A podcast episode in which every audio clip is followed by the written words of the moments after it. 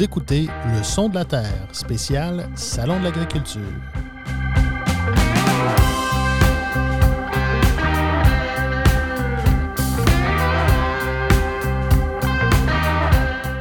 Bonjour à vous et bienvenue à cette deuxième de trois éditions spéciales du balado Le son de la Terre. Dans le cadre du Salon de l'agriculture, j'ai été invité à animer trois panels de discussion sur des sujets agricoles variés. Chacune de ces rencontres a permis à trois intervenants d'échanger sur euh, des enjeux de l'heure, tels que la biométhanisation, les nouvelles technologies et le bien-être animal. Ces rencontres ont été tellement nourrissantes que nous avons décidé de vous les diffuser dans leur intégralité en trois parties. Dans la deuxième partie que vous écoutez en ce moment, il sera question des nouvelles technologies québécoises à la ferme. Bonne écoute.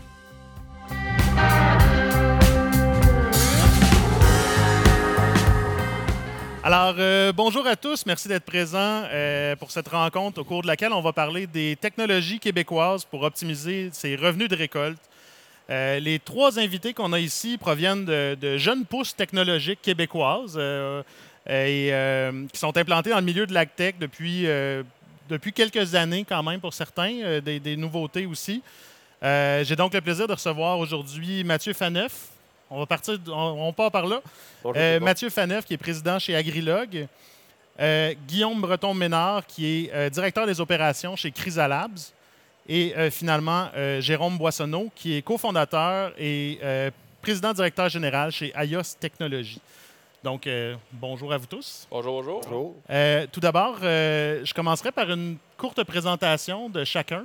Euh, je vous inviterai peut-être à parler un peu de votre, euh, votre vision de l'acteur québécoise et aussi de me parler un peu de vos entreprises. C'est peut-être le, meilleur moment euh, pour, en, pour en parler, donc un peu ce que vous offrez. Et ensuite de ça, c'est sûr qu'on va parler plus de, la, technologie globalement. Donc, on va peut-être commencer par, par Jérôme.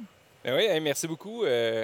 content d'être ici pour vous parler de qu'est-ce qu'on développe depuis, depuis plusieurs années. Donc, AIS Technologies, c'est un laboratoire spécialisé qui, euh, qui, se spécialise dans la détection de maladies, euh, dans le fond, dans les plantes, euh, pour avoir un sol qui est plus sain, qui est plus en santé, des décisions durables. Puis une de, une de notre missions, c'est d'être capable d'avoir quelque chose qui est actionnable. Donc, on peut prendre des actions rapidement. Puis l'autre, c'est d'avoir un retour sur investissement qui est, dans le fond, qui se fait le plus rapidement possible. Euh, concrètement, dans le fond, notre première technologie qu'on a développée, c'est euh, des outils de détection des variants pour euh, la Phytophthora. Donc, Phytophthora, ou la pourriture des racines, parce que c'est difficile à prononcer, c'est 500 millions de pertes annuellement pour les producteurs en Amérique du Nord.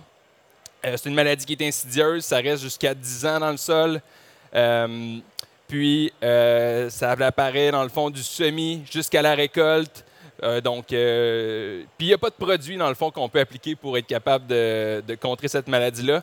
Donc, qu'est-ce, que, qu'est-ce qui a été développé par des fonds de recherche, on va dire, parce que nous, on est une entreprise de transfert technologique. Donc, c'était la recherche au Canada, à l'Université Laval, qui a, euh, qui a travaillé pendant plus de sept ans sur ça pour être capable de développer un outil qui détecte avec le sol, c'est quoi les variants qui sont là pour être capable de faire une sélection génétique qui est, qui est plus adaptée. Puis c'est vraiment cool parce que cette année, on a eu, euh, on a eu des résultats de ce terrain, puis on a eu des augmentations de rendement qui allaient de 5 jusqu'à 49 euh, 5 jusqu'à 49 Puis ça, ben, en dollars, ben, c'est 114 à l'hectare jusqu'à 940 à l'hectare. Les producteurs ils étaient relativement assez contents.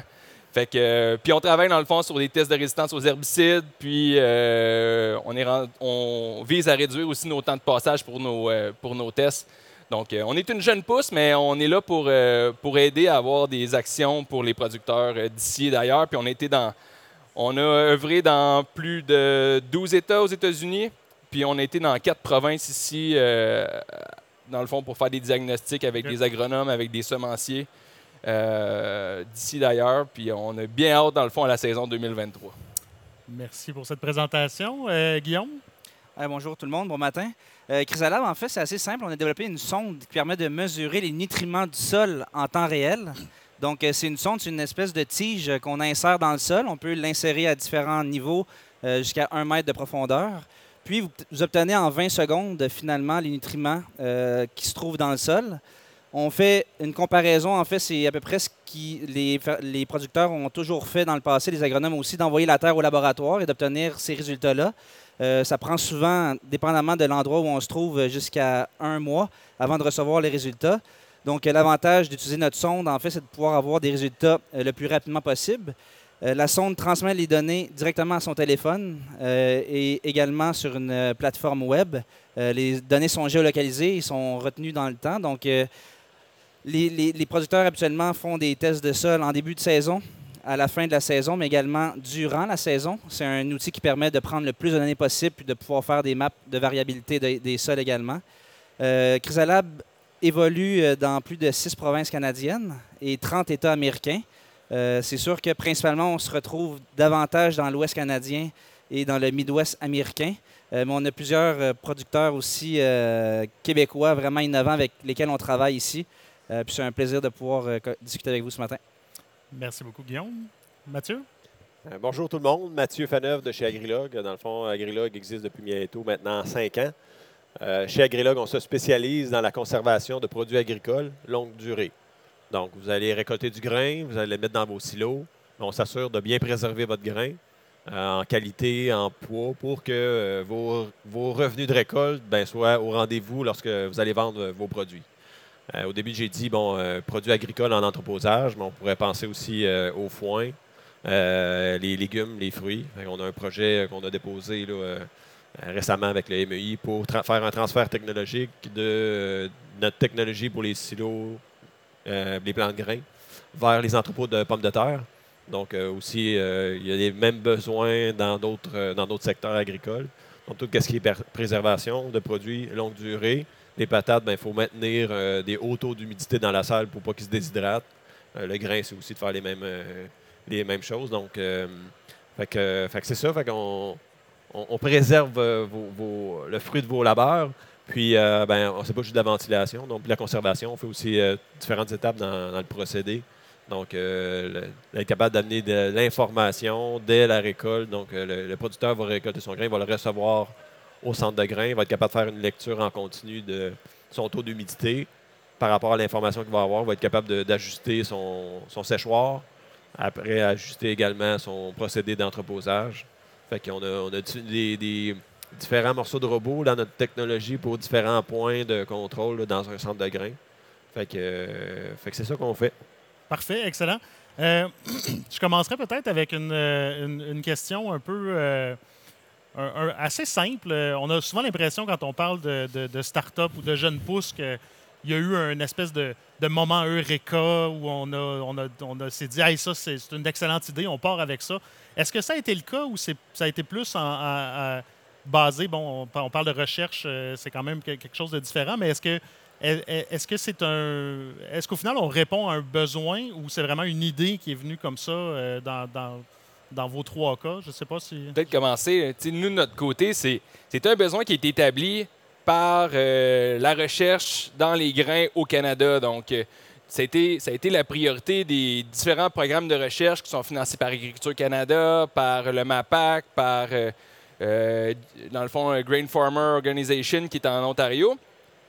Puis après ça, ben, le but, c'est d'être capable de tous ces beaux dollars-là qui ont été investis en recherche, qui ont créé du savoir, de le rendre actionnable pour le producteur. Puis quand on, va sur le terrain, c'est des, fois, je vais prêcher pour ma paroisse, là, on est très content du travail de, dans le fond de transfert qu'on a fait parce que maintenant, dans le fond, qu'est-ce qui était quelque chose de c'est le fun, on voit que ça avance, mais là, on est capable de l'appliquer avec des vraies recommandations.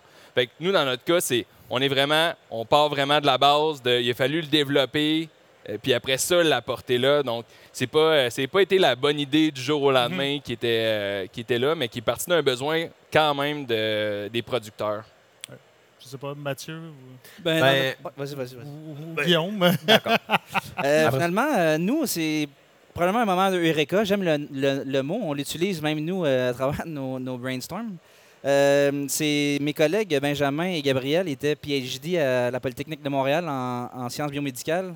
Euh, comme projet d'étudiants, ils ont voulu faire un robot euh, qui finissait par être autonome et produire des, euh, des plantes pour servir la cafétéria de l'université. Ils se sont rendus compte que pour que le, le- le- le robot mette les bons fertilisants, la bonne quantité d'eau, il y avait besoin des, des données du sol.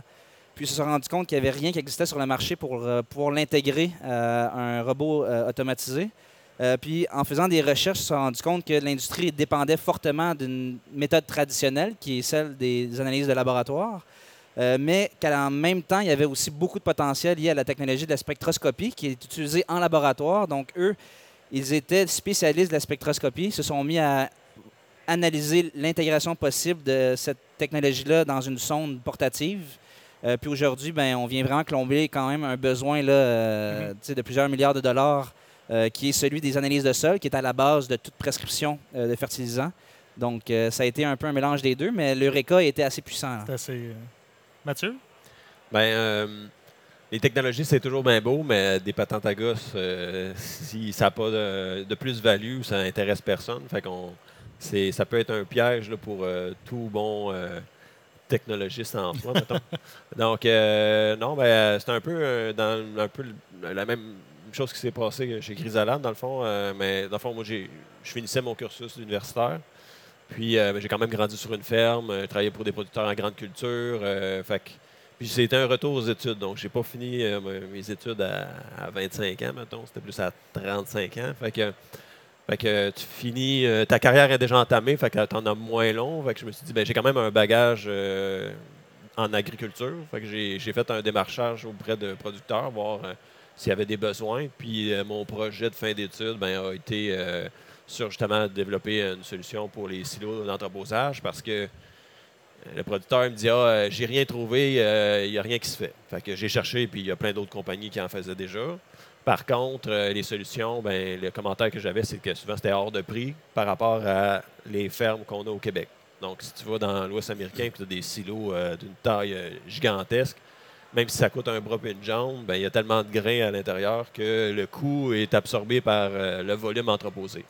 Mais pour des, les- fermes du Québec, les silos sont quand même plus petits, même s'ils ont l'air gros. Là. N'y avait pas de technologie qui faisait du sens, euh, puis il y avait un, retour économique intéressant. Donc, il n'y a pas eu d'adoption de ces technologies-là au Québec. Fait que je suis parti de cette prémisse-là pour essayer de trouver, d'offrir une solution qui était à l'échelle de- des- des fermes d'ici. Puis, euh, il y avait des producteurs qui ont manifesté leurs intérêts. Fait que, euh, on, a, on a entamé le, le début du développement. Mais ça a été fait avec, oui, un besoin qui a été validé, mais euh, de développer une technologie qui est à l'échelle aussi des entreprises d'ici pour être sûr que ben, les gens en achètent puis qu'après ça, ben, ça, ça soit viable économiquement, autant pour le producteur que pour l'entreprise. Euh, quelque chose qui est adapté aux besoins. Exact. euh, on a parlé, bon, j'ai entendu parler des États-Unis, j'ai entendu parler du reste du Canada. Euh, Guillaume, est-ce que tu dirais que les, les- producteurs d'ici euh, sont peut-être plus, euh, plus frileux par rapport à l'adoption de nouvelles technologies qu'ailleurs, d'après ce que vous avez vu? Ah, c'est une bonne question. Je, mettrais peut-être le point sur deux éléments. En fait, le premier, je dirais que euh, au Québec, c'est peut-être un peu moins favorable à pouvoir adopter de la technologie facilement, juste par souvent la taille des exploitations, le type de récolte également. On regarde euh, dans l'Ouest canadien, aux États-Unis, des cash crops. euh, au niveau d'un budget, par exemple, associé à la, recherche et développement, de tester de nouveaux produits année après année, ça peut, être, ça peut paraître plus facile pour euh, ces, gens-là. Au Québec, on est avant tout euh, ou une grande portion de production laitière, par exemple, qui était peut-être un peu moins propice dans l'adoption de notre type de technologie. Euh, mais également, on se rend compte que euh, le Québec en soi est peut-être un peu moins fertile pour l'accueil de technologies en général, parce que finalement, il y a une certaine barrière de langue aussi, de, de certaines normes qui fait en sorte que pour tester un, nouveau marché, le Québec va peut-être pas arriver en, au- en haut de, de la liste. Donc Mhm. peut-être qu'il y a aussi cette culture-là, peut-être innovante ou technologique, qui est peut-être un peu moins euh, développée, euh, je dirais. Euh, je pense que ça serait principalement les deux, deux éléments à dire, mais on travaille avec des, f- des- des producteurs extrêmement innovants au Québec. Euh, c'est peut-être juste qu'ils sont, à- sont à- peut-être plus à trouver, mais euh, il y en a là. Puis justement, euh, peut-être, euh, Mathieu, comment est-ce qu'on fait pour, pour convaincre les producteurs de d'être, excusez-moi l'anglicisme, là, des early adopters, là, pour être des, des clients de la première heure, euh, si on veut, puis de, de faire ce saut-là? euh? Ben, la relation de confiance est quand même très importante. euh, de, de- de leur dire que on n'est pas un vendeur itinérant qui arrive avec des crayons. on n'est pas là pour euh, vendre un truc puis disparaître dans la brume. Ce qu'on veut, c'est construire une entreprise. Euh, puis on sait très bien qu'un client satisfait va euh, en attirer un autre. Donc, on- si on vend, si on délivre un produit, puis que le client n'est pas satisfait parce que ça ne marche pas à son goût, ben, on va être encore là pour corriger ce qui est à corriger, améliorer le produit. Puis ben, on va être là aussi pour les 10, 20 années à venir. Mhm. Fait que, euh, fait que, bon, c'est de, de- de leur expliquer ça, puis d'être présent, répondre à leurs questions, euh, leur euh, renforcer ce sentiment de confiance-là, faire en sorte que bon, les gens finissent par embarquer. Puis, euh, bon, il y en a qui sont toujours un peu plus téméraires au début, là, fait que c'est plus facile. Puis après ça, tu es capable de dire, ben regarde, à- appelle un tel, il va te le dire, là, ce qu'il en pense. Puis Ouais. s'il dit c'est pas bon, il va te le dire, inquiète-toi pas. C'est ça. Puis il n'y a Fait rien que- qui parle plus que des chiffres au final. que, au les final- résultats sont bons. euh. On livre des résultats, les résultats sont là, le client est satisfait, le, produ- le producteur qui est intéressé mais qui est peut-être un peu euh, plus euh, conservateur, ben, il va parler avec l'autre, l'autre va dire ben oui, garde, euh, tu peux faire confiance à l'équipe, l'équipe est là, puis ben ça facilite justement le, de, de- de faire tourner la roue puis avancer. Jérôme? Il y a aussi, dans le fond, la première chose qui est de reconnaître qu'il y a une, qu'il problématique. Tu sais, en bout de ligne, tu pars une entreprise parce que tu vois qu'il y a un problème, puis tu as le goût de le, résoudre quoi pour, pour réduire un coût, pour que ce soit plus rapide ou quoi que ce soit. Puis, tu sais, vraiment, nous, c'est que des fois, c'est juste c'est pas juste le producteur, c'est, c'est l'ensemble de l'écosystème. Il faut qu'ils le comprennent pour que ça soit, ça favorise ça. Mais premièrement, dans le fond, la personne ou le- le partenaire, parce que c'est plus un partenaire, dans le fond, quand tu es early adopter, c'est faut qu'ils reconnaissent la, la- la problématique, puis qu'ils aient le goût d'y mettre de l'énergie un peu aussi, de- puis d'en apprendre un peu plus. Puis souvent, ben, il va déjà avoir creusé, comme je disais tantôt, il va avoir creusé. Hey, c'est quoi les solutions qui sont disponibles sur le marché? Puis là, Mané, il fait comme, OK, mais toi, tu peux m'aider, puis faire quelque chose qui est plus personnalisé, mais je vais embarquer avec toi. Fait que ça, c'est, c'est un peu ce que j'ai remarqué avec les early adopters. À quel point est-ce qu'il y a un, un enjeu aussi euh, de, de vulgariser la donnée? Euh, parce qu'au final, euh, c'est c'est pas tous les producteurs qui sont agronomes, c'est pas tous les producteurs qui ont peut-être les, connaissances ou le savoir technologique pour, analyser un paquet de données. Euh, Est-ce que à, quel point c'est important justement de, vulgariser cette donnée-là pour donner quelque chose euh, à l'agriculteur qui ben, peut digérer, qui peut analyser lui-même les résultats? Euh, pour reprendre ce que Joanne m'a déjà dit, Joanne Van Rossum a dit euh, est agronome, et, elle a un, long bagage, elle est habituée d'analyser plein de choses, mais elle dit Moi, j'ai cinq minutes. là. J'ai pas trois heures pour analyser un tableau et un paquet de données. J'ai cinq minutes. Donne-moi trois options. Je vais t'arroser ou j'arrose pas ou euh, fais tel truc. Elle dit Je vais vivre avec ma décision, mais donne-moi trois options. Donne-moi, digère-moi l'information que je puisse capable de être en mesure de prendre une décision. Fait qu'il faut, euh, faut aussi comprendre que les producteurs, ben, ils doivent être euh, opérateurs, gestionnaires, euh, soudeurs, mécaniciens, électriciens. Fait qu'ils ont, ils ont plein de choses à faire. Fait qu'ils n'ont pas juste ça à faire de lire des dashboards de données Mhm. et tout. Fait que notre job, c'est quand même d'amener un outil qui est simple, convivial, qui va être capable de prendre une action rapidement, prendre une décision puis avancer.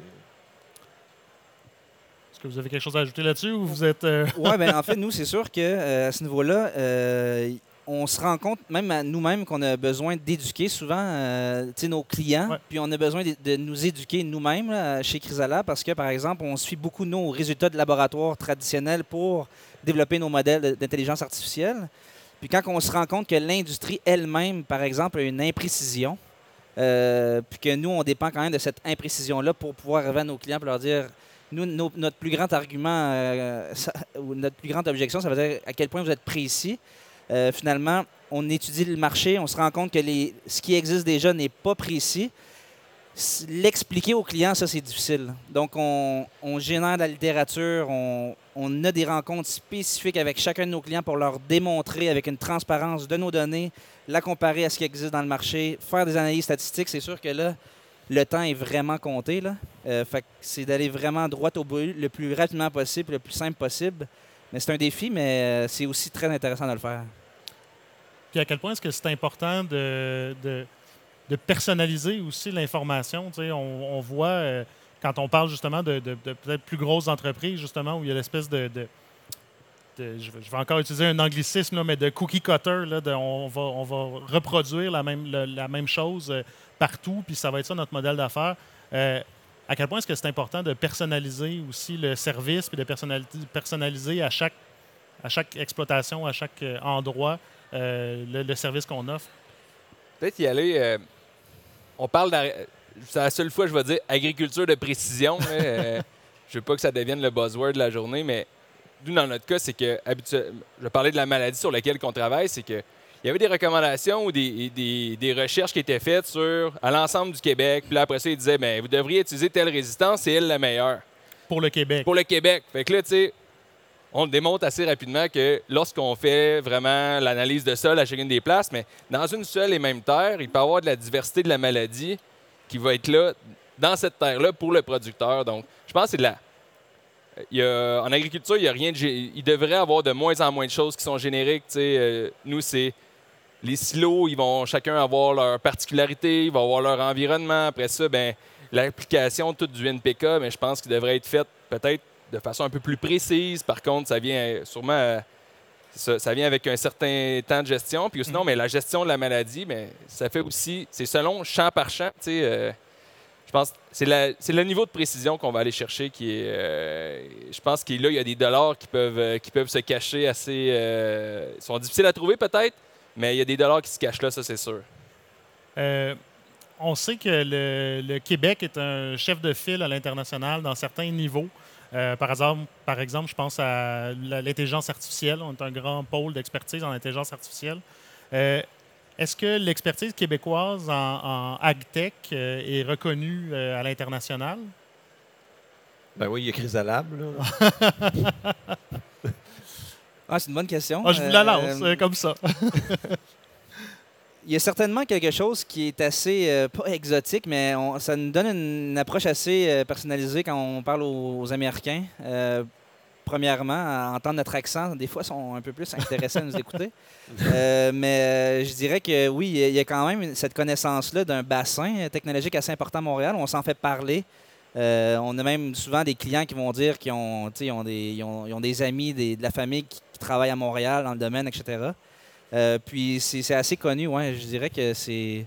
On n'a pas besoin de, convaincre le monde qu'on a une expertise à Montréal. Euh, puis ça, ça, nous permet probablement de, d'arriver avec un niveau euh, de, de légitimité dès, les premières rencontres. Qui est préexistant. Puis au, au, Québec, comment ça fonctionne? Entre vous? Est-ce qu'il y, a une compétition au niveau de l'agtech québécois ou euh, est-ce que c'est plutôt. Euh, euh, puis je vous demande votre avis à vous, mais il y en a, y des, centaines d'autres. Mais à, quel point est-ce que ça peut être vu comme une grande famille qui a des produits peut-être complémentaires ou qui, a de l'entraide, contrairement à des plus grosses entreprises, disons? Bien, du fait qu'on est un petit marché, pas, bon, la compétition est ben, pas qu'elle plus dure, mais on n'a pas 500 euh, millions de producteurs au Québec. Là. On, des, entreprises en Actec, il n'y en a pas tant que ça. Euh, puis il y a quand même beaucoup de synergie entre différentes euh, technologies. Fait qu'il y a quand même une collaboration forte entre les startups. Puis, on, se rencontre dans des événements. Ah, ben, j'ai parlé de toi l'autre jour à mon, mon, cultivateur. Là, puis, il va t'appeler parce que je pense qu'il y a un problème. Puis, euh, fait on, se met en relation euh, avec nos, clients, les gens qu'on rencontre. Fait il y a quand même une solidarité assez forte. Puis c'est ce qui fait qu'on réussit aussi à avancer là, plus facilement au Québec. L'objectif, c'est de créer une grande, une grande fraternité au final pour amener l'agriculture plus loin. Qu'est-ce que les, les principaux avantages d'intégrer la technologie dans sa gestion de, de ferme ou sa gestion d'entreprise? Plus gros avantage, euh, parler pour moi, c'est d'être capable de réduire son risque. Des fois, en réalité, c'est que dans notre cas, c'est la maladie est là, on est pas capable de bien la contrôler. Donc, en ayant des outils qui sont précis, on est capable de savoir en réalité sur quel élément qu'on peut jouer ou d'avoir des choses qui sont vraiment actionnables. Donc, euh, moi, je te dire vraiment, c'est des fois, dans notre cas, c'est de la gestion de risque, puis potentiellement, dans le fond, d'augmenter euh, le bottom line parce que si la seule chose que tu as à faire, c'est changer ta semence, puis à la fin, mais ça te donne plus d'argent dans tes poches, mais je pense que c'est gagnant. Est-ce qu'il y a une. Euh, je sais que tout à l'heure, avant, avant le panel, on, discutait un peu, puis euh, euh, il y avait toute la question aussi de peut-être arriver à, obtenir cette plus-value-là que ce soit pas seulement, dans votre cas, par exemple, Mhm. pour, pour, soigner, un soigner un malade en fin de vie, mais plutôt de lui donner une qualité plus, plus intéressante, fait que de réussir à, à apporter cette plus-value-là. Est-ce que c'est quelque chose qui est vraiment... C'est sûr que les gens veulent une qualité de vie, euh, puis euh, travailler 80 heures semaine, à un euh, ça fait son temps. Fait que les fermes, ben, ils grossissent, ils doivent être plus efficaces, productives, la main-d'œuvre descend. Euh, donc, ça prend des outils pour être capable de quand même livrer marchandises, puis avoir une vie de famille, puis happy, happy life, euh, happy, happy wife, happy life. Fait que ça prend une vie de couple, puis euh, c'est ça. Fait que, bon, il y a, il y a la qualité de vie qui va arriver souvent en, en deuxième lieu. Il y a bon, je dépense euh, X milliers de dollars, ben, je vais-tu, genre, ça vaut-tu la peine ou c'est un, un- un gadget? Euh, si le retour économique est là, après ça, il va y avoir d'autres considérations. Sauver du temps, avoir une qualité de vie. Puis c'est sûr que ben, l'empreinte environnementale aussi qui, qui vient souvent. euh, Dans votre cas, en fait, c'est de pas se réveiller en bobette puis aller surveiller son silo pendant la nuit, tu sais. Je pense pas que tu dors super bien dans ce temps-là, puis c'est un peu euh, c'est un peu euh, des fois des avantages nous c'est comme de, de pas se réveiller un matin puis tu fais comme tabarnou, j'ai perdu mon champ. Puis là, qu'est-ce que j'aurais dû faire le plus? Là, tu te m'as stressé le restant, fait que je pense que moi personnellement, quand je suis capable de contrôler mon stress, mon stress avec euh, certaines décisions, j'aime bien ça le faire là. Après ça, j'allais dire que quand on regarde les exploitants les plus performants, disons au Québec, dans l'Ouest canadien, aux États-Unis, ils ont tous adopté la technologie. Puis, tu sais, quand on peut regarder ça à un niveau plus élevé, on se rend compte que, tu sais, la vague n'est pas en train d'arriver, là, tu sais, elle est déjà arrivée. Puis, ça prend quand même, c'est notre responsabilité de pouvoir éduquer sur les avantages de l'adoption de la technologie, puis, des use cases, puis des, d'arriver avec un, avec un retour sur investissement clair. Ça peut prendre du temps, par contre, mais c'est comme si, euh, en tant qu'exploitant, je pense qu'il y a- un avantage à se garder euh, euh, alerte à ce qui se passe en général au niveau technologique, puis d'en parler à ses conseillers, à son, à son agronome, à son retailer, etc., pour juste se garder éveillé à ce qui existe, parce que les autres deviennent plus compétitifs sur un marché provincial, national, international, puis ça, va, ça, ça- ça se rapproche de plus en plus vers le local. Donc, euh, c'est quand même le moment de, de s'éveiller à, à ce qui existe parce que celui qui ne le fait pas, ben, je veux pas être euh, mauvais euh, parleur, là. je veux dire, attirer la, la mauvaise euh, de chance. Mais finalement, les, les gens qui sortent de notre âge de l'université, avoir un bac en agriculture, ils étudient les, les- les- les capteurs, les senseurs. On regarde les- la machinerie agricole. Euh, John Deere a un, un tracteur autonome à 100% avec un GPS qui est précis au centimètre. Il y, a des, il y a plusieurs producteurs dans l'Ouest canadien qui utilisent ça. Aux États-Unis, c'est la folie. Donc, ça, ça se ramène de plus en plus vers ici, mais la technologie en soi, elle est démontrée, utilisée, puis euh, concrètement, elle, elle rend la production plus, euh, plus efficace, plus productive. Puis comment, ultimement, est-ce qu'on fait pour, euh, pour je dirais, pour choisir quand on est producteur? Veut, veut pas, si on adopte tout, il y a un coût aussi qui est, qui est associé à ça.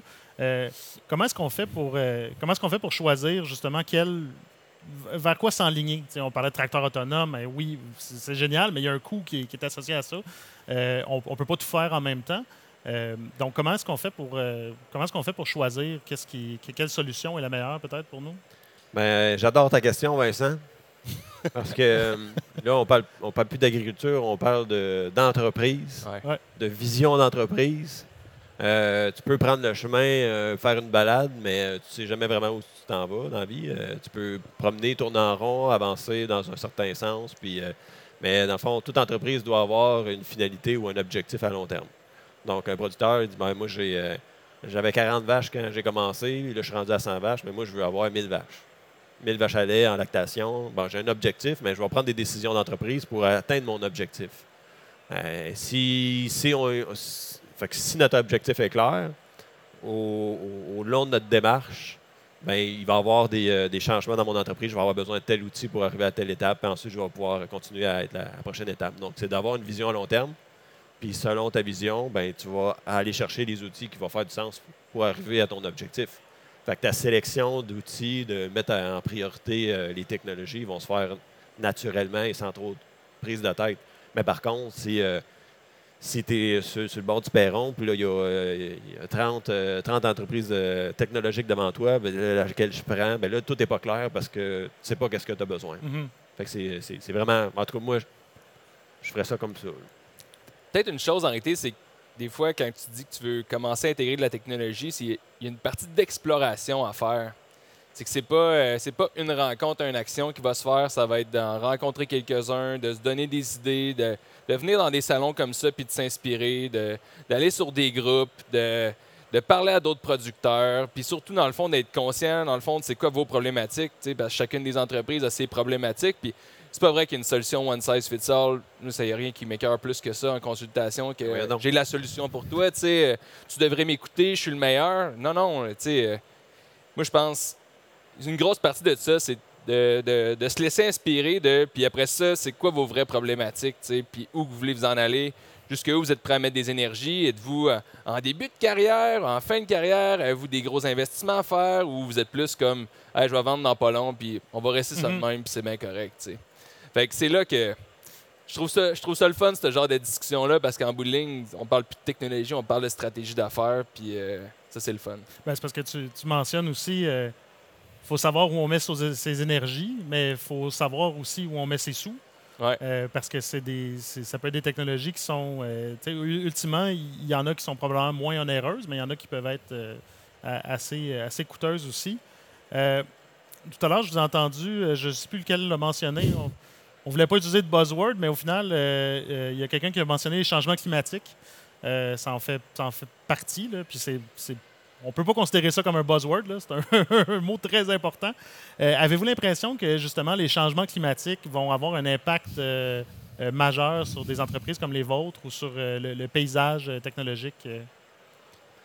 Ben ouais, je pense que les changements climatiques apportent certains effets néfastes à la production agricole en soi, puis génèrent beaucoup de, euh, préoccupations. Souvent, la préoccupation vient avec un avec ce sentiment-là d'aller chercher de l'aide. Puis je pense que justement, euh, sans nommer le buzzword agriculture de précision, euh, si y a une certaine parcelle ou euh, il y a une certaine, un certain secteur de notre production qui est amplement plus, da- plus avant- plus davantage touché, par exemple, ben, il va falloir y aller avec des outils plus adaptés que euh, peut-être des méthodes qui étaient plus traditionnelles. Donc, je pense qu'il y a un avant... ça vient avec le souci d'avoir plus d'informations plus précises. Puis la technologie en soi, euh, je crois, euh, est la mieux placée pour répondre à, à ce besoin-là. là. Il y a peut-être deux éléments euh, à ça. C'est oui, euh, il, y a des, il y a des meilleures pratiques des fois qui sont peut-être pour les plus grandes entreprises qui vont être un peu plus faciles à adopter, mais aussi il faut que ça fasse partie de la, de la stratégie puis de les volontés ou de vos valeurs en tant que, en tant que Mhm. producteur, parce que sinon, je suis sûr que tout le monde a à cœur ça, mais après ça, c'est des fois, ça signifie des sous additionnels à, investir pour s'y rendre. Puis c'est vraiment du long terme. Là. Euh, on parle de. J'ai vu des recherches à l'INAB à, Vic- à Victoriaville, euh, l'Institut national de l'agriculture biologique. Puis leur recherche, là, c'est 30 ans. Là, c'est... Fait que, tu sais, c'est surtout dans le fond de penser aux prochaines générations, puis de voir comment que comment qu'on peut euh, léguer ça au futur, là, puis, euh, qu'il y ait les bienfaits. En même, temps, j'imagine que c'est euh, les, changements climatiques amènent aussi, apportent des, nouvelles, problématiques auxquelles il va falloir répondre aussi. Donc, j'imagine que ça, devient euh, ultimement un terreau fertile aussi pour l'innovation. Ben, comme euh, l'entreposage des grains, bon, on va, on va aérer nos grains pour les conserver, mais on prend l'air extérieur. Fait que là, il s'est mis à faire ben, ben chaud. Ben là, nos silos, il ne faut pas que ce soit des croque-potes. Là, fait qu'il ne faut pas, faut pas chauffer le grain puis euh, Mhm. amener ça où qu'on veut pas. popcorn, là? non, on va pas faire du popcorn. Fait que c'est sûr que dans la gestion que nous, euh, on fait, bon, nos algorithmes, ben, ils vont devoir s'adapter puis à une nouvelle réalité qui s'en vient. Fait qu'il faut comme déjà prévoir l'effet euh, des- de, de ces changements-là sur nos, nos façons internes de, de- de- gérer, que le produit se gère. là. donc, euh, ça, ça nous amène d'autres défis, en plus de ceux qu'on essaie de régler en ce moment. là. Fait que c'est... on a l'ouvrage. J'en suis convaincu. Euh, d'un point de vue, euh, je vais peut-être pas vous forcer à vous mouiller, mais euh, d'un point de vue inspiration, où est-ce qu'on s'inspire? Est-ce que il y, a des- pays, des, éléments qui se font dans certains pays qui peuvent être vraiment inspirants pour vous? Sinon, des entreprises ou aux États-Unis, on parlait de changement climatique, veut, veut pas. Il y a, des, les, les- températures américaines s'en viennent ici de plus en plus. Est-ce que vous avez des, des- inspirations euh, ou euh, Ben, dans ma formation, là, euh, c'était en, génie électrique, donc on voyait les technologies bon, cellulaires sans fil. euh, bon, Apple est quand même. Steve Jobs a quand même fait des belles innovations avec son entreprise et ses équipes. Euh, fait que de voir là, que quelqu'un est parti de rien, mais qui a quand même transformé l'industrie puis a réussi à faire de quoi de quand même euh, un- Global. là. de global, là, puis d'assez impressionnant. Fait que si tu regardes, bon, ben, regarde, tout est possible. Euh, J'ai des gens dans mon cercle d'amis qui sont dans Silicon Valley, qui travaillent chez euh, Google, qui ont travaillé chez Facebook, euh, euh, chez Tesla. Fait que, tu sais, là, on sait un peu qu'est-ce qui s'en vient. Fait que c'est un peu, c'est le fun. des fois, ils disent, ah, je peux pas t'en dire. Bon, on peut pas tout savoir non plus. Fait que, mais de voir ce qui se passe là-bas, dans le fond, tout est possible, il faut juste le faire. Fait que, c'est pas rocket science, c'est pas une technologie genre euh, pour lancer des, Mhm. des- des fusées sur la Lune. C'est quand même, on reste dans l'agricole, il faut que ça reste quand même simple. Le coût est quand même important, fait que euh, souvent c'est genre faut juste le faire. Fait que, euh, fait, fait faut, deux- faut juste le faire. Fait que faisons-le, puis ils l'ont fait, fait que pourquoi pas nous? J'allais dire peut-être deux éléments. Le premier, ce qui est inspirant, c'est peut-être la difficulté du challenge. Euh, on a une équipe, de, on est au-dessus de 40 personnes chez Chrysalab. Il y en a 75% en recherche et développement, ou tout ce qui est par rapport à la mise en place euh, de la technologie. Euh, c'est un gros défi. C'est un défi qui demande beaucoup d'énergie de, de penser. Euh, donc, en équipe, juste en soi, c'est très inspirant de voir autant de, personnes vouloir euh, résoudre un problème. Puis, deuxièmement, c'est que euh, il y a beaucoup de, de potentiel. Nous, plus particulièrement, la donnée du sol en soi révèle d'autres avantages qu'on tente de valoriser. Euh, je donne un exemple, par exemple. On se rend compte que euh, la matière organique du sol euh, permet de réduire euh, peut-être la perte de récolte euh, due à euh, certains, euh, certains événements climatiques. Ben là, quand on touche à la matière organique, ça vient toucher le carbone. Au niveau du carbone, on sait qu'il y a un marché de crédit carbone euh, qui Mm. vient s'installer euh, de, de- de plus en plus, mais également pourrait potentiellement aider les, agriculteurs à sauver plus de récoltes, à aller chercher des meilleurs prix avec euh, leurs assurances, etc. Donc, c'est comme s'il y avait quelques portes Pandora qui, qui s'ouvraient à nous, puis qu'on essaie aussi de, pouvoir euh, amener euh, à la main du, du producteur. donc, ça aussi, c'est vraiment inspirant. d'aller voir un peu ailleurs en bout de ligne, d'aller dans. Mon- une inspiration, c'était d'aller voir ailleurs, puis d'aller dans d'autres salons, de parler à d'autres producteurs, d'autres laboratoires, de voir qu'est-ce qui s'en vient, puis veut, veut pas, ben, c'est. Ils t'apportent des nouvelles idées, ils te parlent de leurs problématiques, donc je pense que ça, c'est inspirant d'être capable de savoir, de travailler sur des vraies problématiques concrètes, là, de, pour être capable d'aider ces clients-là, parce qu'on pourrait partir avec des bonnes idées de recherche et développement, puis euh, spinner longtemps, mais qu'est-ce qui la vraie inspiration en affaires devrait venir euh, toujours originalement dans le fond d'un besoin qui a été manifesté avec euh, un client, un lead adopteur. Ouais. Fait qu'on vient tous de connecter les points ensemble, c'est merveilleux. Ça devient le chaînon manquant euh, dans, dans- dans tout ça. Dans tout ça. Euh, Parfait. Bien, écoutez, on serait prêt à passer à la période de questions, à moins que vous ayez quelque chose à ajouter. Euh, je peux vous céder la parole si Nous, vous on est avez. euh, oui à toutes les belles questions qui pourraient provenir Parfait, de. excellent. Donc, on passera à la période de questions. Si vous avez des questions, ben oui. Juste, euh, vous allez vous mettre le micro, s'il vous plaît.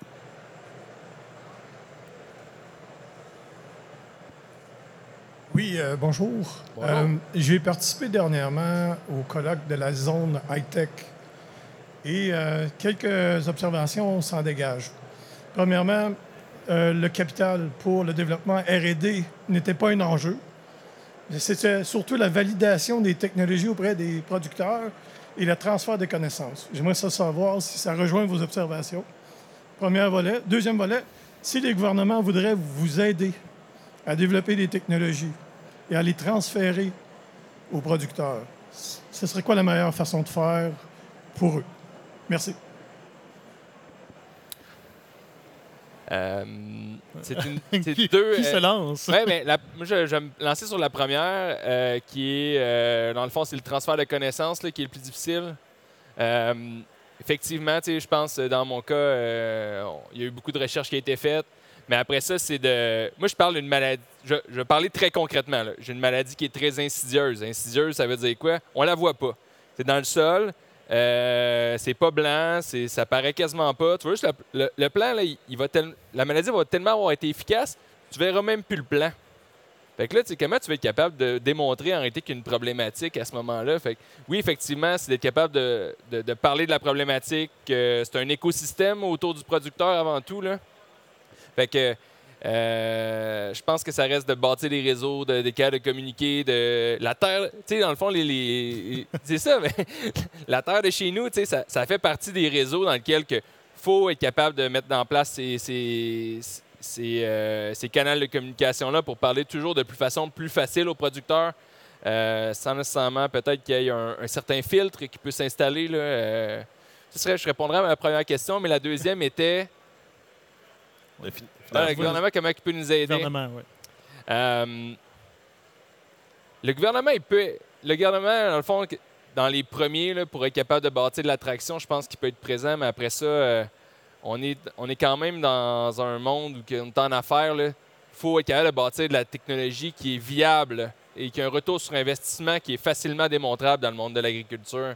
Donc, euh, oui, donné, le rôle du gouvernement, c'est important, mais à un moment donné, il faut, faut, faut pas, faut pas que ça soit tout le temps là. Il n'y a pas d'argent du gouvernement, on n'embarque pas dans les nouvelles technologies. C'est, euh, moi, ça serait ma, perception, c'est que dans notre cas, ben, il y a un retour sur investissement qui fait rapidement. Puis si on n'est pas capable de bâtir ça, ben, il va y avoir d'autres choses sur lesquelles le producteur va pouvoir investir. Donc, c'est, euh, ça, c'est pour ma part.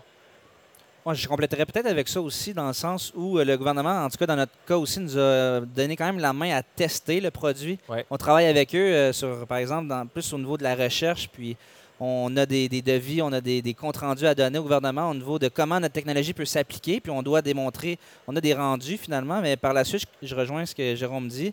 Euh, c'est quand même, nous, on a par exemple de l'investissement de risque qui, qui nous supporte.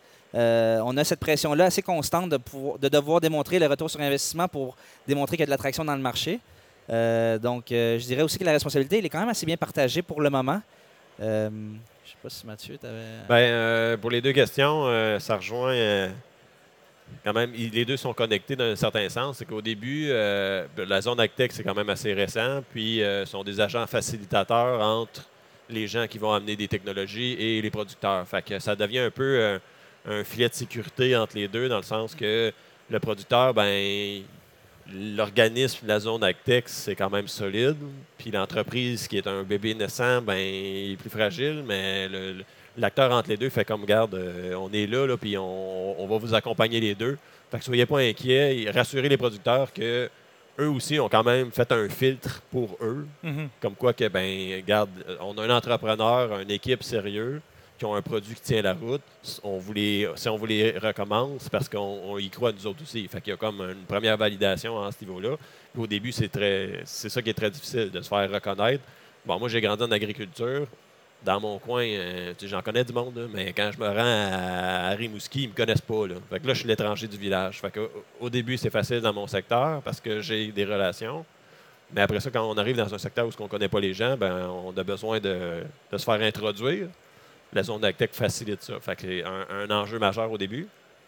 Après ça, ben, pour ce qui est du financement, euh, il y a plein de mécanismes euh, qui n'est pas juste en agricole. Nous autres, on, on a déposé avec euh, bon, le ministère de l'Économie et de l'Innovation. On va mettre beaucoup d'argent pour développer les nouvelles technologies, mais dans tous les marchés. Axelis est un, organisme qui va justement mettre, mettre en lien des universités et des entreprises qui vont amener un projet dans le marché. Fait qu'il y a des- il y a plein de, de, de- de- de sources de financement auxquelles on a accès, avec de l'accompagnement, etc. Fait qu'il y a déjà des sources pour nous aider. Mais au final, genre, euh, le producteur, quand il te regarde, il dit What's in it for me? Genre, euh, pourquoi je te donnerais un dollar? Ben, parce que je vais t'en redonner deux. Ah, OK, makes sense. Bon, avançons. C'est tout ça ensemble. Là. Fait que de l'argent, il y en a. Puis, faut pas qu'on devienne non plus des junkies aux subventions. Là. Tu sais, au début, euh, ah, il y, a- il y a une subvention là, là, ah, c'est bon, on est capable de commencer, mais après ça, il faut que tu deviennes un, un- un adulte, pas juste un adolescent, ni dépendant à des sources externes. Parce que si tu es dépendant à une subvention, ben, tu n'as pas d'entreprise. Euh, le jour où il n'y a plus de subvention, ben, ton- ta compagnie en meurt, ben, tu n'as pas bâti une entreprise. Fait qu'au final, c'est bien, mais c'est pas une finalité. Il faut devenir des entreprises. L'aide au démarrage est extrêmement importante. Dans le fond, si tu veux pas, oui, c'est des entreprises euh, technologiques, là, mais comme le, le 0-2 ans, même le 0-4 ans en général pour une entreprise, euh, surtout qui est aussi en avance, peut-être sur certains besoins dans certains marchés, ben, si on veut réellement qu'il y ait de la technologie qui soit mise en place, ben, ça le prend, ces subventions-là, ça le prend, ces aides-là, ça prend des intervenants euh, du MAPAC, ministère de l'Économie, au niveau de la recherche, des aides à l'exportation, parce que veux, veux pas, euh, du haut de mes euh, quelques années d'existence, j'ai pas tous ces réseaux de contacts-là, puis alors, si j'avais tous ces réseaux de contacts-là, déjà, ben, euh, peut-être que je serais pas rendu où que je suis Mhm. là, mais ces autres personnes-là, on, on est le porteur de notre projet, tu sais, euh, donc on doit. je pense que c'est de bien entouré, puis de, si c'est vraiment une priorité dans le fond des gouvernements, mais qui, qui mettent en relation et qui, qui fassent profiter. Là, des fois, ça devient quasiment sans condition, mais il y a quand même, il y a quand même certains euh, bénéfices qui vont en découler dans le fond dans le futur pour l'économie. là. Euh, Mathieu, tu parlais de la, de la- de la zone Actec. Oui. Euh, pour le bénéfice de tous ici, s'il y en a qui. Peux-tu m'en parler un peu? Que- Qu'est-ce que ça, qu'est-ce que ça fait exactement? Ben, la zone d'Actec, euh, c'est une, un organisme qui va justement là, chapeauter les, les entreprises en démarrage, un accélérateur d'entreprise, euh, accompagnateur. Fait que, euh, il y avait d'autres formules avant qui étaient les centres locaux de développement. Mhm. Euh, fait que bon, ça, ça, comme- ça s'est transformé, c'est devenu autre chose. Maintenant, on a des, on a des organismes comme la zone d'Actec qui vont euh, supporter les, les entrepreneurs en technologie agricole dans les premières phases là, de, de développement puis euh, le début leur projet. Est-ce que c'est un endroit où, euh, tu sais, tout à l'heure, je, je reviens un peu sur ma question, à quel point c'est c'est, une grande famille, l'agtech québécoise. Euh, est-ce, que, est-ce que ça peut passer justement au travers d'un, d'un- d'une espèce d'agrégateur comme ça, euh, où tout le monde se retrouve et finalement et peut échanger des, des- des idées, ou ça fonctionne plus en silo, chaque projet, chaque Non, entreprise? silos, c'est chez nous, ça. non, mais c'est euh, un, un gros hub de rencontre. Bon, les, les entrepreneurs vont se rencontrer pour réseauter. Bon, on peut échanger entre nous. Ben, ben, j'ai rencontré quelqu'un, puis il y a vraiment Mhm. un besoin criant, puis il te connaît pas. Ben, on se met en relation nous-mêmes. Puis après ça, la zone ACTEC, elle va faire des ponts entre des spécialistes. euh, euh, Il y a euh, Ivado et toutes les autres. Là, là, parce que Lévi est là. là, je pense à Ivado. Mais qu'ils vont nous mettre en relation avec des organismes gouvernementaux. Puis, ils veulent pas, ils ont accès à des réseaux que nous, on n'a pas. Ouais. Bon, si on veut parler euh, au, au gouvernement, nous autres, on peut bien aller cogner à la porte, mais ça se peut qu'ils on, Ça se peut que ça réponde pas on va avoir une porte close. Mais eux, ben, ils ont une mission, puis là, ils sont capables euh, de, de démarcher ces gens-là, puis nous mettre en relation avec eux. là. Excellent, merci. Yes. Euh, Est-ce qu'il y a d'autres questions? Il y a le Mila aussi. euh. J'ai dit Vado, mais là. Non, c'est correct. Donc, euh, je travaille pour euh, euh, l'Institut québécois d'intelligence artificielle. Donc, m'entend mieux Ouais. Oui. Ok. Oui. Donc, cette question est aussi pour nous. Donc, c'est pas que pour vous. On parle d'environnement. Euh, et juste pour expliquer un peu le, le- pourquoi je pose cette question, c'est que euh, dans les années 60-70, donc la technologie, c'était l'agrochimie. Et euh, on a développé malheureusement des fertilisants, des pesticides qui ont été hyper dommageables pour l'environnement. Mais le problème, c'est que pour faire recul, c'est un peu compliqué. Donc là, on arrive avec la technologie. Euh, et donc ma question, c'est quand est-ce que trop, c'est comme pas assez? Euh, Parce que euh, si on regarde les données, par exemple, l'augmentation des données, parce que vous basez toute votre technologie sur d'énormes jeux de données, ils disent que dans les prochaines années, ça va faire partie de 7% des émissions de carbone. Et ça, c'est sans compter en fait tous les serveurs dont on a besoin pour justement utiliser ces données, etc. Donc, quand est-ce que euh, on arrête d'utiliser trop de technologie et qu'on réfléchit justement pour avoir une symbiose en fait Et est-ce que c'est des conversations que vous avez entre vous justement? Une bonne question. En ce moment, euh, c'est sûr qu'on collecte beaucoup plus de données qu'on aurait peut-être besoin. Donc, euh, ça nous coûte cher de serveur. Si ça nous coûte trop cher, on va être moins efficace, puis le produit va coûter trop cher. Fait que le client va dire ça coûte trop cher. Fait qu'à un moment donné, ben, tout est dans le prix. Il faut quand même être efficace dans nos ressources.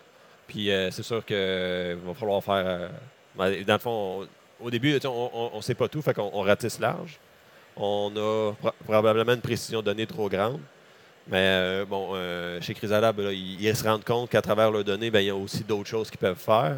Fait qu'on se garde cette porte d'ouverture-là, euh, de cette porte ouverte-là pour peut-être que vaut mieux d'en avoir un peu plus pour y a des, parce qu'il y a des choses qui se cachent. Mais si on se rend compte qu'il y en a trop, ben, on va fermer la porte éven- éventuellement là, pour être quand même. euh, c'est ça, les, les serveurs, là, c'est pas, euh, c'est pas un nuage, là, c'est, c'est une machine dans un appartement, dans un bâtiment quelque part qui consomme de l'énergie. Mhm.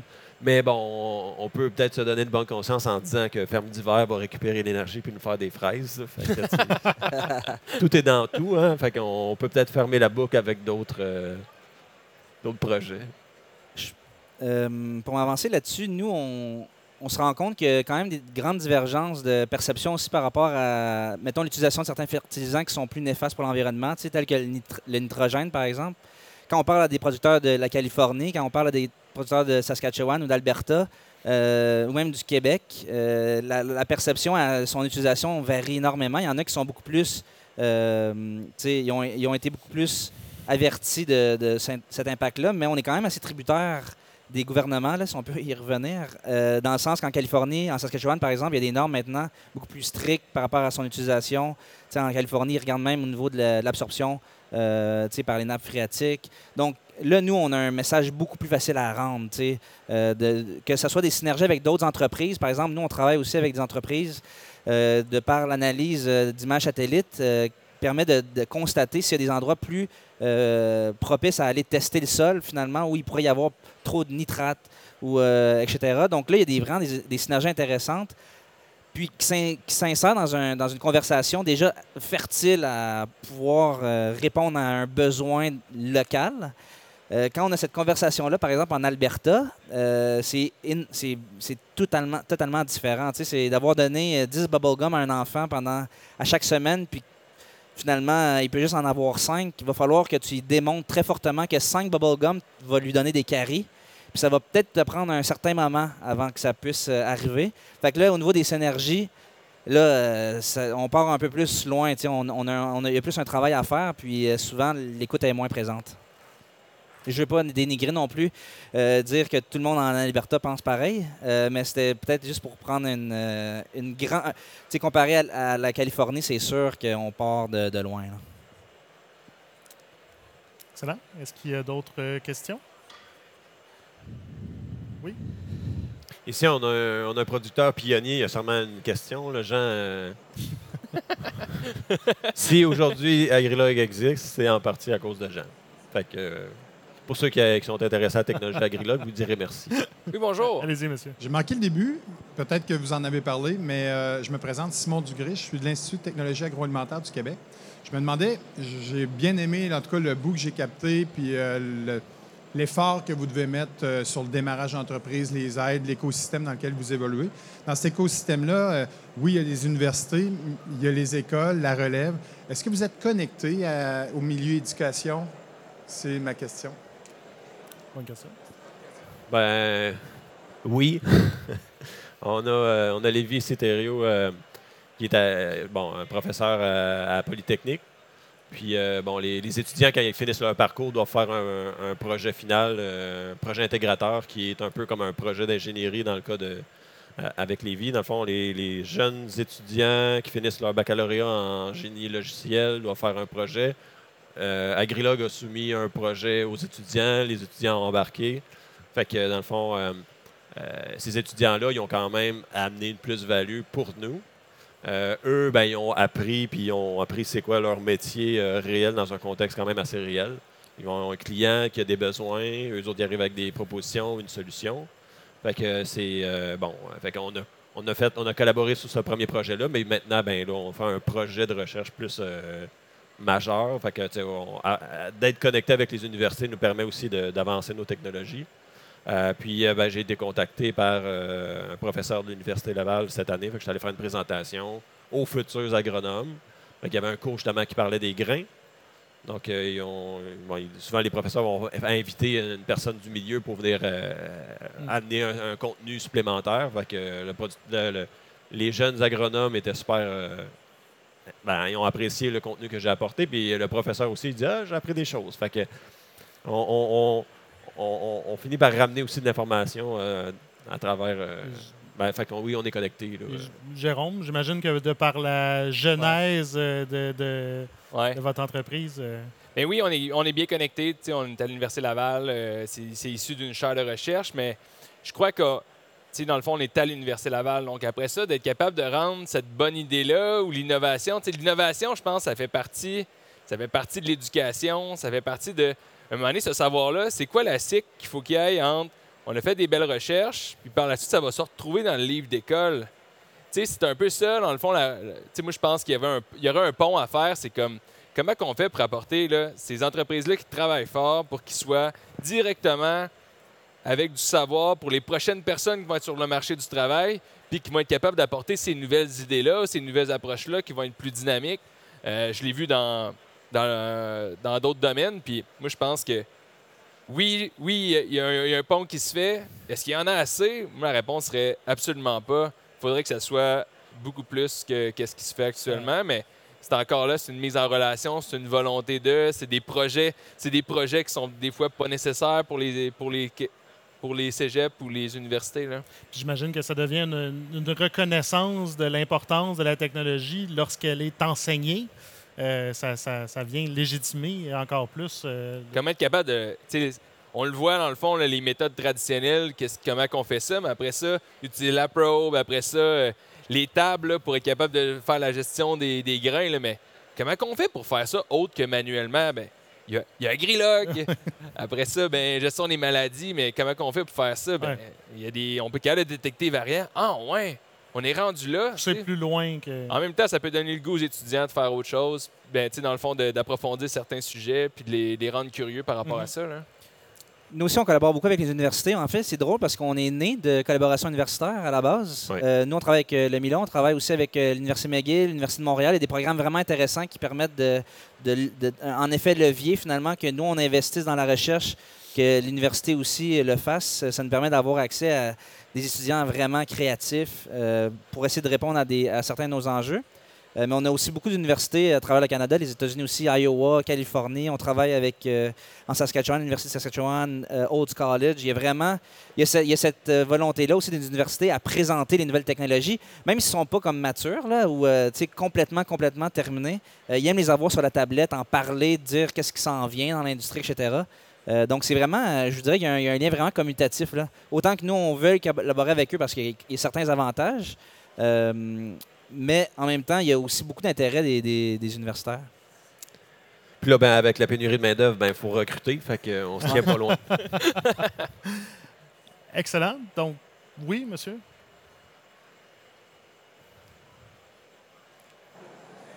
Ben, bonjour. Moi, euh, je reviens plus euh, à la base. Moi, je suis Yes. un employé en production de grande culture. Puis, ils viennent me lever le mot de la bouche. Là. À date, là, si je- ben, pour revenir la conférence, là, dans le titre, c'est comment diminuer la main-d'œuvre sur la ferme. Puis, je ne l'ai pas entendu encore de toute la conférence. Nous, sur la ferme, qu'est-ce qui nous a diminué à diminuer la main-d'œuvre? C'est de grossir les machines. Fait que oui, avec une personne, on fait plus d'ancrage, mais on fait pas moins d'heures. Puis, la technologie, aujourd'hui, elle nous a apporté beaucoup, mais elle nous a apporté de l'efficacité, de, à, à travailler plus précisément. Elle nous a apporté de la qualité. C'est sûr, on finit plus noir comme qu'il y a 20 ans en arrière, euh, qui crachait de la poussière. Là, on a des cabines puis des airs climatisés. Mettons, si on part de la technologie de base.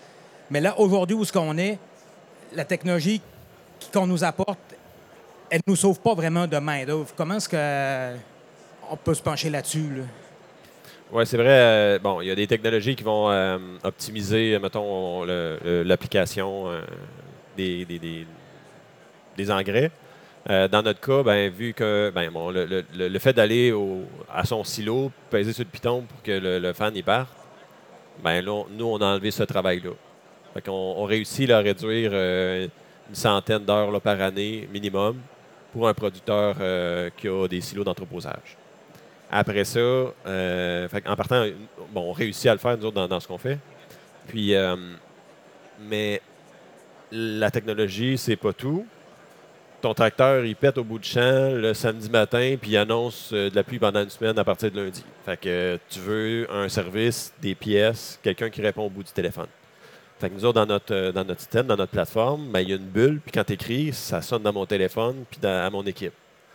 Mon équipe est très consciente que les producteurs, ils vont récolter à l'automne. Fait nous aussi, on fait plus d'heures à l'automne pour accompagner les gens pour qu'ils réussissent à, récolter puis à sécher leurs grains, l'entreposer. Le service est aussi très important. Puis on est capable d'apporter un service qui n'existait pas avant parce qu'il n'y avait pas. euh, on, a, dans le fond, on a amené des outils qui nous permettent d'amener un service supplémentaire. Fait que, euh, il y a forcément euh, des technologies qui vont permettre aussi de faire ça. L'accompagnement, ben, tu n'es plus tout seul euh, au bout de champ. Quand tu Bon, on a des clients, il est dans sa batteuse en train de, battre. Il fait du forfait, mais son séchoir, là, il est capable de suivre savoir s'il y a un problème. Il y a un matin, il m'a appelé, mon client. Il dit Ah, matin, euh, matin là, mon séchoir il a arrêté. Je l'ai vu dans mon téléphone. Il est chez eux en bobette dans son lit. Fait que là, il m'a appelé. il a pris contact avec son fournisseur. Le matin, il est arrivé sur place. Ils ont trouvé le problème. Au midi, c'était parti puis c'était réglé. Il s'en est pas rendu compte dans l'après-midi. Puis là, le gars était parti puis il n'y aura pas les pièces avant le lendemain. Finalement, il n'y a personne le lendemain. Fait a réussi à raccourcir euh, justement la perte de temps puis d'amener une efficacité euh, supplémentaire. Fait que, euh, ben, au lieu, d'aller euh, 4-5 fois par jour à son séchoir, ben, il le voit en continu. Puis c'est ça qu'on dit souvent à nos clients, c'est comme, c'est pas toi qui m'appelles, c'est moi qui t'appelle. Hey, ton séchoir, a arrêté. Il faudrait que tu ailles checker. Ah, OK. On est capable d'apporter un, service supplémentaire. Puis là, tu n'es plus tout seul. Tu as un produit qui te fait sauver du temps. Puis tu as des ressources, des employés. On devient l'employé de nos clients d'une certaine façon aussi. Fait que, euh, on réussit à faire ça dans notre cas. C'est vraiment un bon point. Nous, euh, juste l'anecdote euh, par rapport à ça, on était en Saskatchewan, euh, plus gros show de l'Ouest canadien. On est 30 entreprises technologiques, euh, intelligence artificielle. On est là, on fait un déjeuner avec 150 producteurs. Puis il y en a deux qui viennent à l'avant pour parler de leurs enjeux quotidiens. Puis on est là, rivé avec la salive. On, s'attend à se faire dire on veut des robots, euh, analyse satellitaire, etc. Puis les deux agricu- agriculteurs disent nous, notre principal, euh, notre principal défi, c'est la main-d'œuvre. tu sais. Fait que ça résonne énormément, puis c'est vraiment important d'en, souligner. Nous, euh, c'est sûr que ça dépend des, cultures. Si on parle, par exemple, au, Québec, euh, la personne qui va bénéficier de, notre technologie va être avant tout celle qui est euh, vraiment euh, captivée ou a besoin de, mesurer le nitrate, par exemple.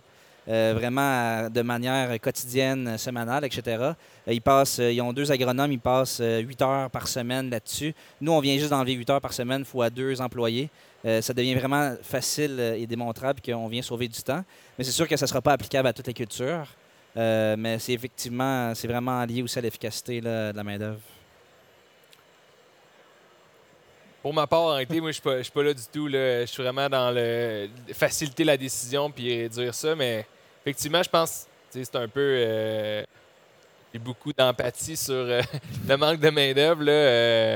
C'est euh, quand même assez important. Puis le but, je pense, d'être capable de faire plus avec moins. Je pense que c'est l'objectif. euh, qu'on est capable de- d'aider, dans le fond, les producteurs et les propriétaires d'entreprises agricoles puis surtout, dans le fond, diminuer le niveau de le nombre de décisions qu'il y a à en prendre ou d'en prendre, dans le fond, puis pas avoir à s'en soucier dans le futur. Fait qu'il y a différentes façons, dans le fond, de le faire. Il y a diminution du stress puis des problèmes qui peuvent survenir. Puis il y a aussi, euh, dans le fond, d'être capable de remplacer par des ressources externes pour être capable de diminuer le, ça dans les. surtout des périodes critiques comme les récoltes. Là, euh. mais je suis d'accord qu'il y a beaucoup à faire encore de, de ce côté-là. euh. C'est sûr que relativement à la main-d'œuvre, j'imagine qu'une portion de ah, en- faire diminuer le stress aide aussi à ce que la main-d'œuvre soit plus euh, peut-être plus performante jusqu'à un certain point parce qu'il y a Ouais. ces éléments-là qui, qui Ouais. rentrent moins en ligne de compte. Là. Il n'y a, Ouais, pas- il y il y a a pas de- il y a pas rien de magique non plus. là.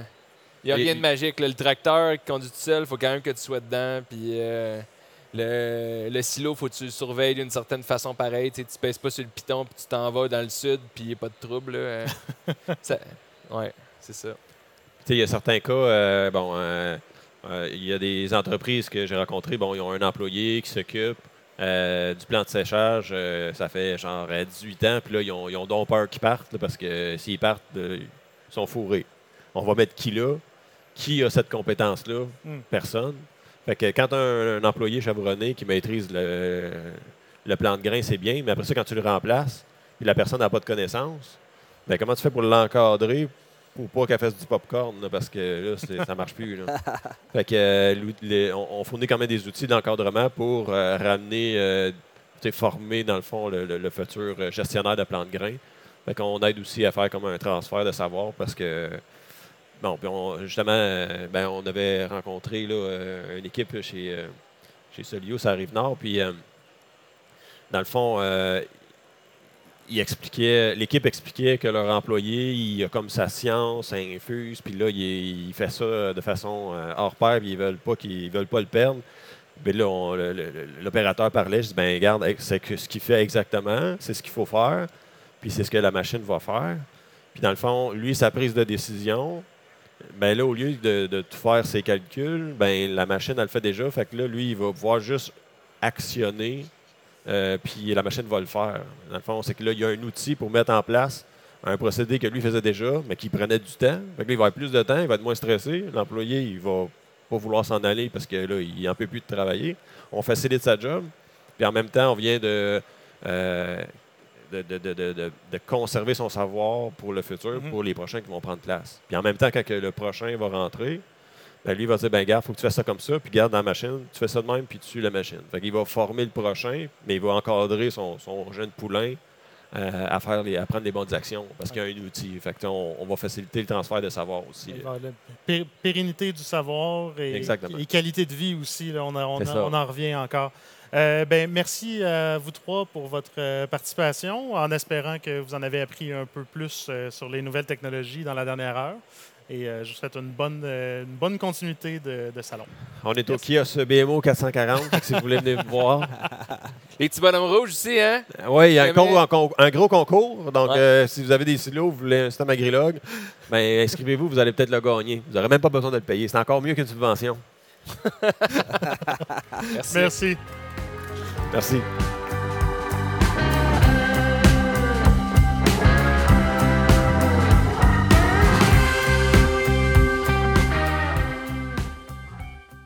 Merci d'avoir été à l'écoute au cours de la dernière heure, en espérant que vous en savez maintenant un peu plus sur les nouvelles technologies. N'oubliez pas que les deux autres panels de discussion que j'ai animés au Salon de l'agriculture font également l'objet d'éditions spéciales du balado, au cours desquelles sont abordés les thèmes de la biométhanisation et du bien-être animal. Si vous avez des questions, des commentaires ou des suggestions, n'hésitez surtout pas à nous faire parvenir un courriel au balado.laterre.ca ou encore à nous envoyer un message sur notre page Facebook. D'ici là, je vous dis à la prochaine.